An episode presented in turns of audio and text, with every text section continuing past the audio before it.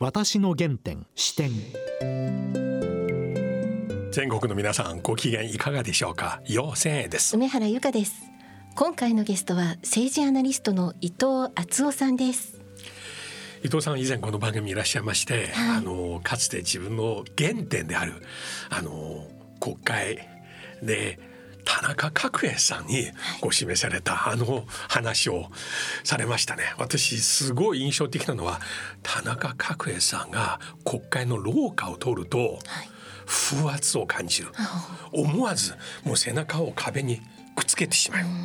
という原点の話されましたが今日はもうズバリ今現在この菅政権と間もなく来る自民党総裁選そして衆院選挙どうなるかどういったところが我々一般の人間のチェックポイント聞きたいと思います。はい。それでは私の原点視点進めてまいります。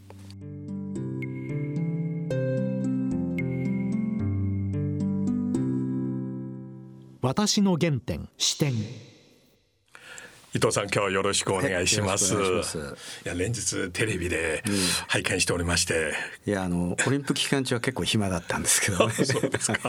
それは伊藤さんのそのこれまでのコメントと何か関係ありますか？いやそそれは直接関係ないんですけれども、やっぱりあのまあ政権に対してかなり厳しいえー、まあ物言いをすることが多いんで、えー、それは政権側からはなんか疎まれてるっていうかな。そういうのは感じる時がたまにありますけどね。はい、でも今現在、はい、もう皆さんはかなり今怒りが、はい、ね国民、はい、あるいは医療関係者、はい、まあ、しかし一方テレビ見るとね今日先ほど収録の前にもずっと見ながら、やはりこの医師の方も同じつまらないことを繰り返しますね。だからもはや実際有権者一番聞きたいのは、ええ、行政側が、行政しかできないこと、うん、行政が持つ医療資源をい。つ出すのかと、うんうん、もう人流とか気をつけるとかそういう話じゃないですよね。そうですね。もうそこの部分に関して言うと政権ももうある意味もう手の打ちようがないっていう状況になってると思うんですね。であのまあ政局も全て含めてやっぱりコロナの問題が、はい。うん、あの全て軸になって動いてるという状況ですから、うん、まあ、コロナ関係の話でちょっと、うん、えー、いくつか指摘したいことがあるんですが、はい、まず一つはあの以前あのイギリスの元首相だったマーガレット・サッチャーがですね、はいこういう言葉を残してるんですね。政治では予期しないことが起こることを予期しなければならないと、はい。まあ、要するに3波4波5波が来るということはもう大半の専門家の皆さんが以前から警告を鳴らしていたことですよね。うん。うん、で、えー、それに対してじゃあ行政あるいは政治がどう対応してきたのか。うん要するに先手を打つということをやってきたのかということを考えると全くそういうことが行われていない、はい、コロナが日本に入り込んでからもう1年以上1年半近く経ちますね。はい、その間に打つべき手はいろいろあったと思うんですね。はい、例えば医療体制をどう整備するのか、療養施設をどう確保するのか、それから場合によっては法律の改正をしてですね、より強制力を持ったような体制を整えるのか、うん、先手を打ってやるべきことはいくつもあったはずなんですが、うん、振り返ってみるとあの全くその、うん、えー、コロナ発生時と体制が変わってないそうです、ね、ところが大きな問題点ですね。もう一つは、司令塔の不在です。はい。司令塔っていうのは本来一人でいいんですよ。うん鮮度を多くして船山に上がるわけですから、はい、ところがコロナ担当大臣はいる厚生労働大臣はいるワクチン担当大臣はいる、はい、これではですね全体のそのコントロールシステムっていうのが働かないわけですよね。うん。うん、で例えばワクチンの問題に関して言うとアメリカなんかの例を見るとですね、うん、ワクチン担当は軍の高級幹部です。これはロジスティックの担当者です。ですから非常にその辺は熟達してる、うん、これに全権委任してるんですね、うん、でそういうシステムを取ってこなかったということが一つ、うん、で3つ目は、うん。検証や問題点の摘出をしてこなかったということです。あのまだ現在進行形ですよコロナはね、はい。ただその進行している中で並行して、これまでの対応対策が効果を上げたのか上げなかったのか、どこが失敗だったのか問題点だったのかを常に並行して洗い出してですね、でもし問題点があったとすればそこを今後どう改善するかということを常にこう改善策を積み重ねていかなければいけなかったのに、どうもその問題点だとか検証が全く行われてない。はい。最後はメッセージの発信の問題ですね、私昔から言ってるんですけど政治って言葉が全てですね。はい。物を売ったり買ったりする仕事じゃありませんから、はい。政治家が発する言葉で人た人々の信頼を得るあるいは共感を得る、で最終的には協力を得る、言葉が全てなんですが、残念ながら菅総理はこその言葉に全く磨きがかかってない、えー原稿棒読みというかですね、いや要するに自分の言葉で自分の思いを伝えようという姿勢が見られない、そうすると国民の側からいくらあの菅総理が自粛してください不要不急の外出はやめてください、言ってもですね、はい。そこに信頼関係がないとはい。効果はないんですね。そうですね。で結局、まあ、こういうコロナの部分でいうとこの4つぐらいが一番の問題なのかなと僕は思ってますけどね。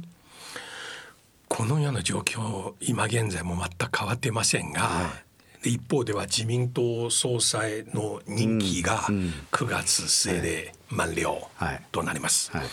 でまた衆議院議員の任期も、はい。10月この状況の中で今い。ろいろ声が上がってます。自民党内は総裁選を先に行うべきということで、今の状況から見て伊藤さんはどうなりますかね？私今の自民党を見てるとすごく不思議な、あるいは不気味な感じをするんですね。っていうのは今の当選3回以下の人たちっていうのは、まあ、いわゆる安倍チルドレンですね。はいでこの人たちは安倍前総理の顔で当選してきたような人がたくさんいるわけです。はいじゃあ今度の総選挙で菅さんが顔になるのか今の内閣支持率を見るととてもじゃないけど顔にはならないですね。はいこの人たちの不平不満は溜まってるんですよ。はい。溜まってるんですがそれがなかなか表に出てこないですね。確かに、以前の自民党だったらもう百花聡明ですよ。うん、青年将校が立ち上がりますね。えーもうはっきり言うとその当確運動が起きてても不思議はない、それが一切起きていないっていう今の自民党がまあ一つまず不思議だなという感じがするなんぜ。菅さんは決して大きな派閥持ってるわけではないし、何を恐れてるんですか？おそらくあの7年8ヶ月にわたる安倍一強体制の中ではい。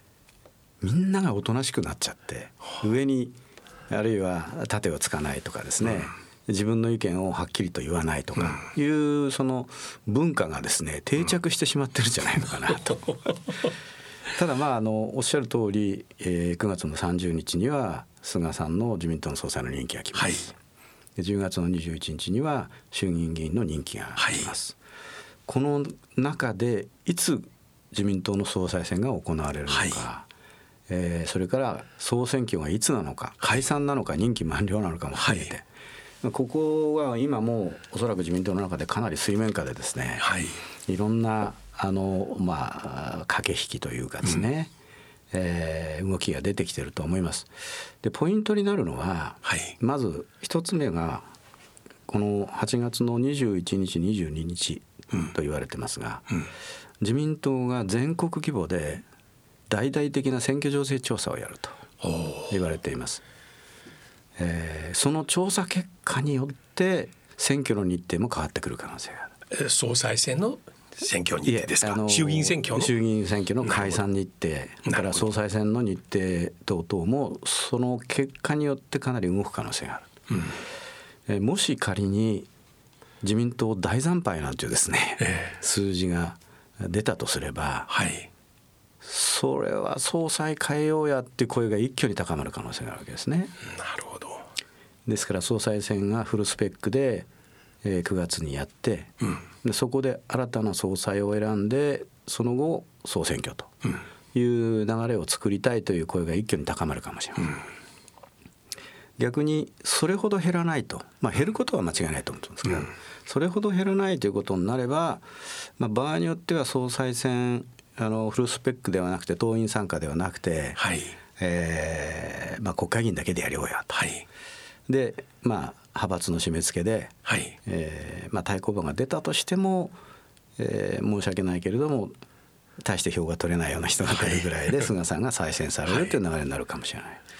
でもう一つのポイントは8月のお22日ですね、これも。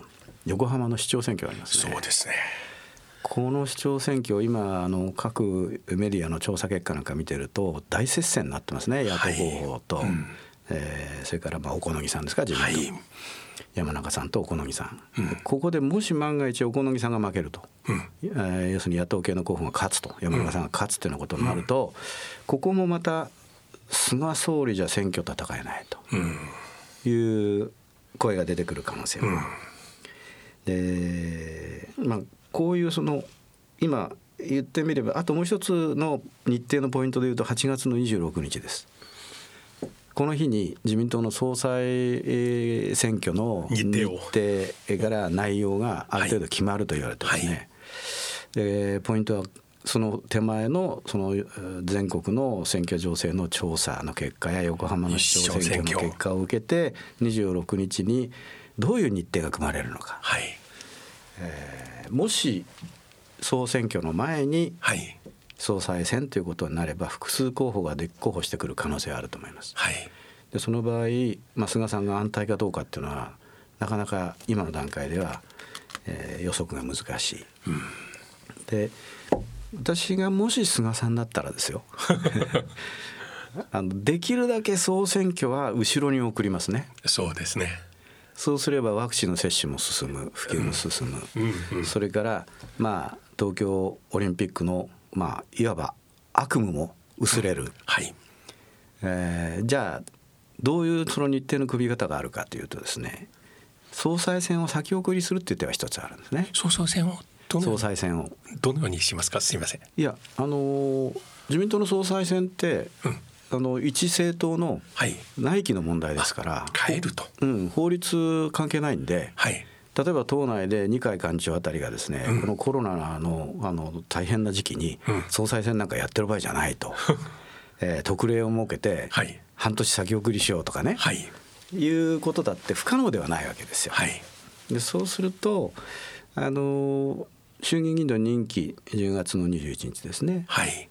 その日に解散をするとですねうん。それから40日以内うん。に投開票すればいいわけですから。うんとギリギリ11月の28日という線も出てくるんですよ。一番遅いのでですね、なるほど。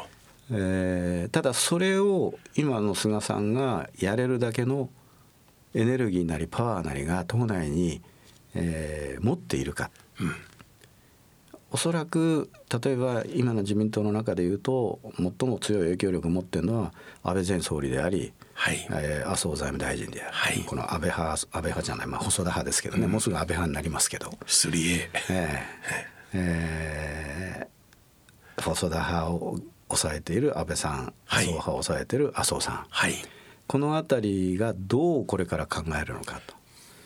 えー一応これまでは表面的には菅さんの続投を支持されてますね2人とも、うん。うん。まあ、二階さんはもちろんですけど、はい。ただじゃあ菅さんで選挙に突入して自民党が惨敗する可能性があるという時にそれでも支持をするんだろうかと、あのよくポスト菅がいないって言いますね。はい。いくらでもいるんですよ。いるんですか？うんだって変な話ですけど菅さん自身もうん。安倍さんが辞めるま直前までははい。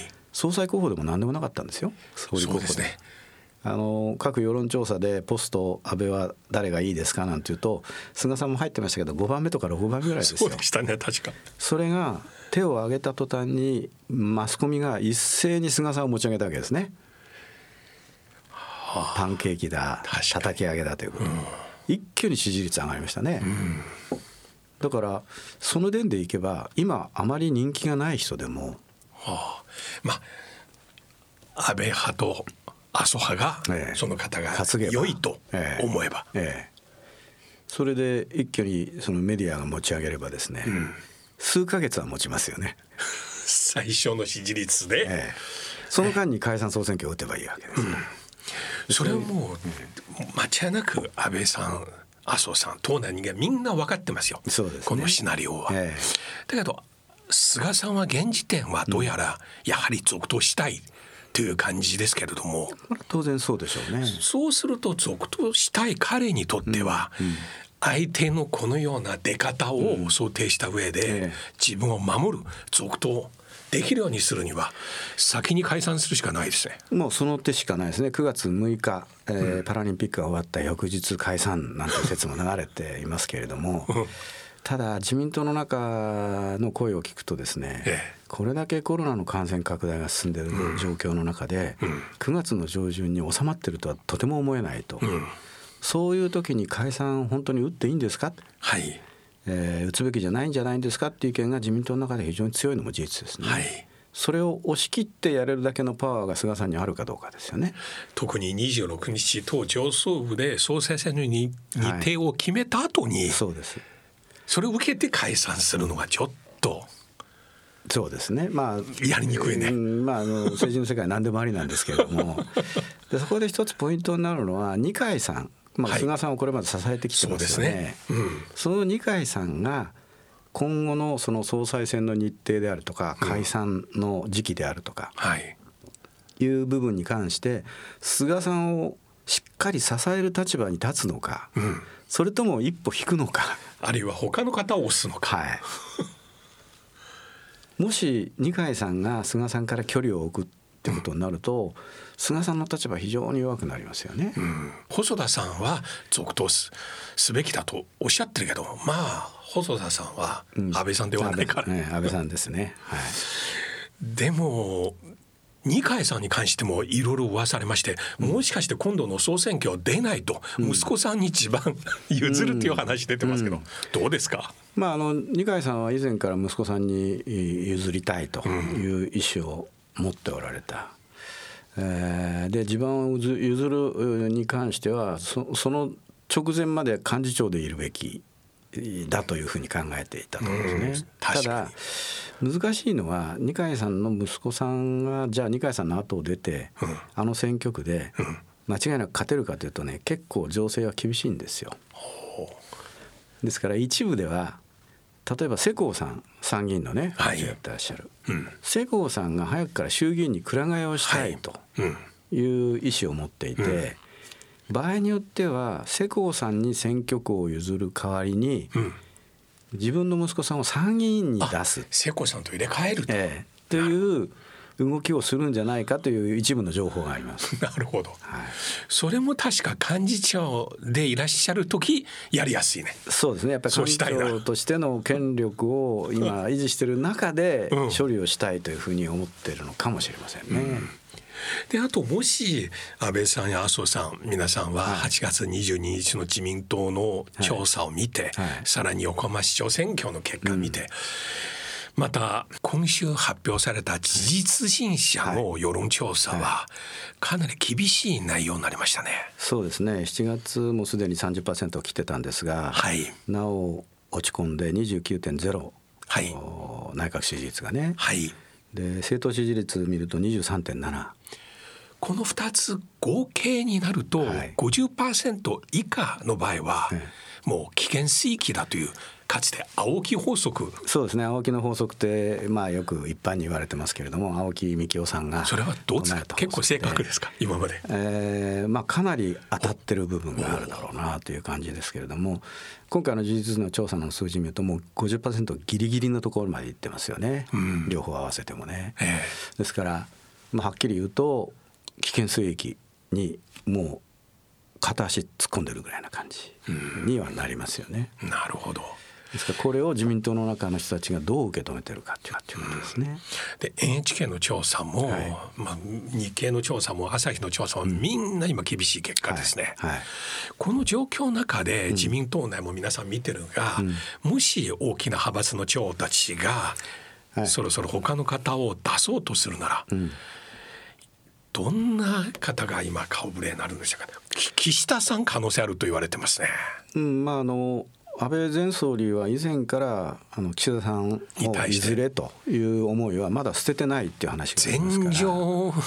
えー、まあ前情はできなかったんですけどね。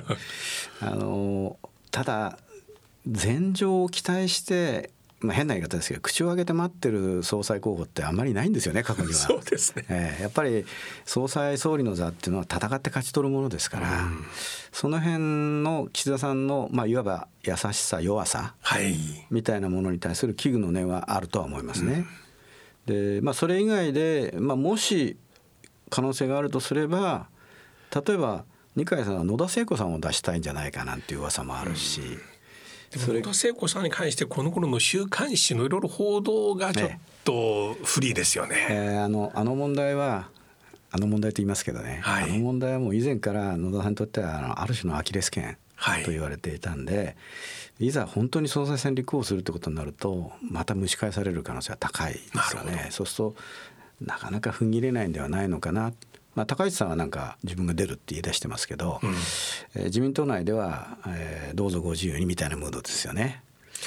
いや野田さんもこの番組いらっしゃったことありますが、うん、本当にね単なる女性だからというではなくて本当にね、うん、もうずっと抱負を持って、うん、しかもかなり気迫、はい、あの決断力ある感じですね。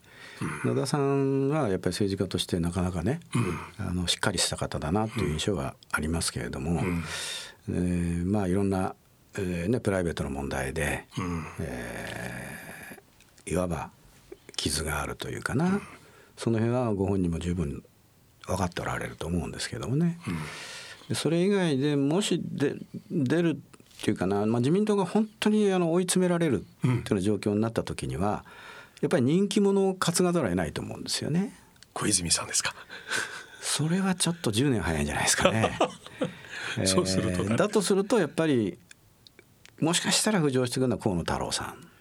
あそうですか、えー、ただ河野さんもワクチン担当になってからむしろ評価がちょっと下がってる部分もあるんで、いろいろ食い違いがありましたね。もう一つは麻生さんの派閥なんですね河野さんは、うん、でも麻生さんは河野さんに対して決して今までなんか押した感じしませんね、ええ、もうちょっと修行しろみたいなことね おっしゃってますけど。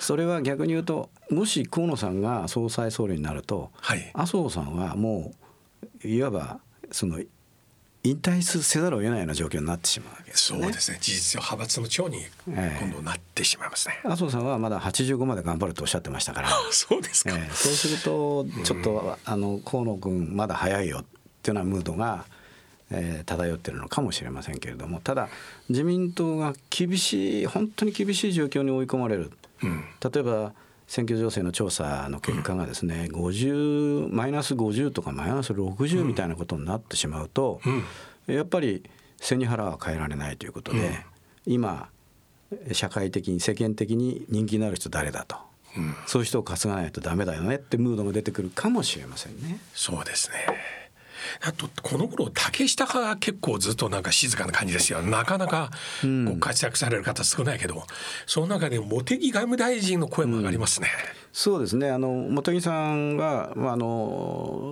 能力的には非常に高い評価を受けている方ですね。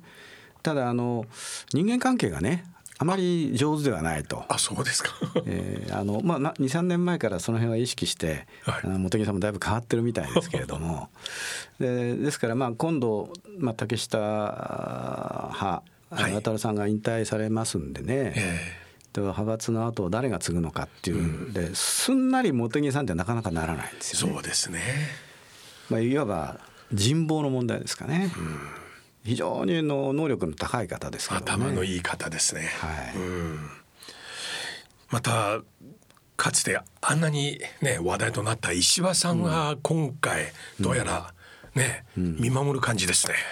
あの推薦人が20人も集まらないんじゃないかなんていうね。ああそうですね。まああの自分の派閥自体がまあ随分抜け落ちてますから。ありましたね。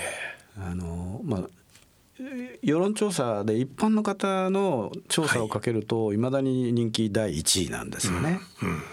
で党内の人気と外部の人気の落差がこれほど激しいっていうのは何なのかなと。あのまあだからそれこそですね僕思い出すのは田中角栄さんがはい。金脈批判で退陣をされた後に、はい三木武夫さんがはい。総理になられましたよね、はい。あまあ、椎名裁定ってやつですけど、なぜ三木さんになったのか。田中さんと正反対の人だからですね。なるほど。つまりクリーンなはい。イメージを持った方だから、はい。あの当時三木派っていうのは自民党の中で一番小さな派閥でしたし、うん。常に三木さんは反主流派の、え歩んできた方、だからみんなびっくりしたんですけど、自民党っていうのはあのいざとなるとそういうメタモルフォーゼするんですよね。だから変な言い方ですけど自民党が本当に厳しい状況に追い込まれる、みんなが危機感を持つ、なった時に、ん。というかなった時のみうん。石破さんの可能性はまだ残ってる。今度まあ今月26日の総裁選の日程と選出方法についての会議がありますよね、はい。そうすると選出方法の中で、はい。まあ前回は安倍さんが突然ご病気ということではい。お辞めになって、はい。ですから両院議員だけの投票でしたが、そうすると今回はじゃあ党員党友、まあ、年間4,000円払う方みんな投票させよう、ということになると、はい。石破さん。まあ、もし石破さんが推薦人20人以上集めて立候補するということになれば、おそらく党員党友の票というのは、まあ、相手が誰になるかにもよりますけどね、えーまあ、菅さんも出るのか、えーそれ以外の、まあ、岸田さんが出るのか分かりませんけど、おそらく党員党友票では石破さんが圧勝するでしょうね。なるほどそして石破さん場合によって26日のこの決定を見た上で、んもう一回うん、意思表示するかもしれませんね。可能性はありますよね。その時にやっぱりあの二階さんという古田きがですねどう動くのかっていうのもちょっと興味深い部分がありますね。また二階さんは他の派閥の長とえね候補者の代わりにええどういうふうに、え、二階さんがどういう態度を取るのか、うん。えー誰にかけるのか、その辺はまああの人のことですからなかなか見えないですね今の状況ではね。二階派だけじゃ足りないので、まあ当然足りないね。と二つぐらいくっつけないと。あの幹事長今現に幹事長でおられるっていうのは一つの強みなんですね。幹事長は党の資金と公認権全部握ってますから、はい。もうすぐ総選挙ですよね。その辺の今持っている幹事長権限をどううまく活用するのかね。いや今日伊藤さんおっしゃったポイント実に重要ですね。これから22日の自民党の調査、はい。でそして横浜市長選挙はい。と26日の自民党内の総裁選に関するはい。日程の決定、どうもありがとうございました。こちらこそありがとうございました。い。や目離せませんね。また近いうちにぜひお願いいたします、はいよろしくお願いします。私の原点視点いやー伊藤さんに今おっしゃったいくつかのポイントはとっても重要ですね、はい。まず8月22日頃から自民党内で行う全国のはい自民党に対する、はい。首相に対する内閣に対する支持率どんなものかと。これによって自民党の各派閥の地方などがもう菅さんの顔で総選挙で行くかそれとも変えるかっていう判断に影響を与えますね。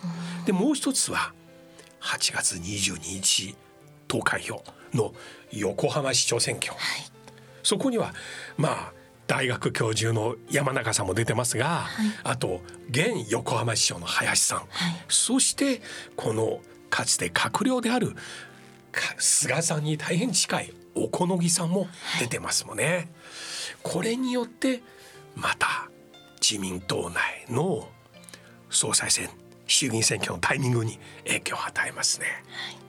そして8月26日自民党上層部で今度の総裁選をいつどういう形でやるか。両院議員だけそれとも全国の党員党友もはい投票していただくか。伊藤さんが今おっしゃったポイントを見て状況を注目しましょう。はい。それではそろそろお時間です。お相手は妖精と。梅原由香でした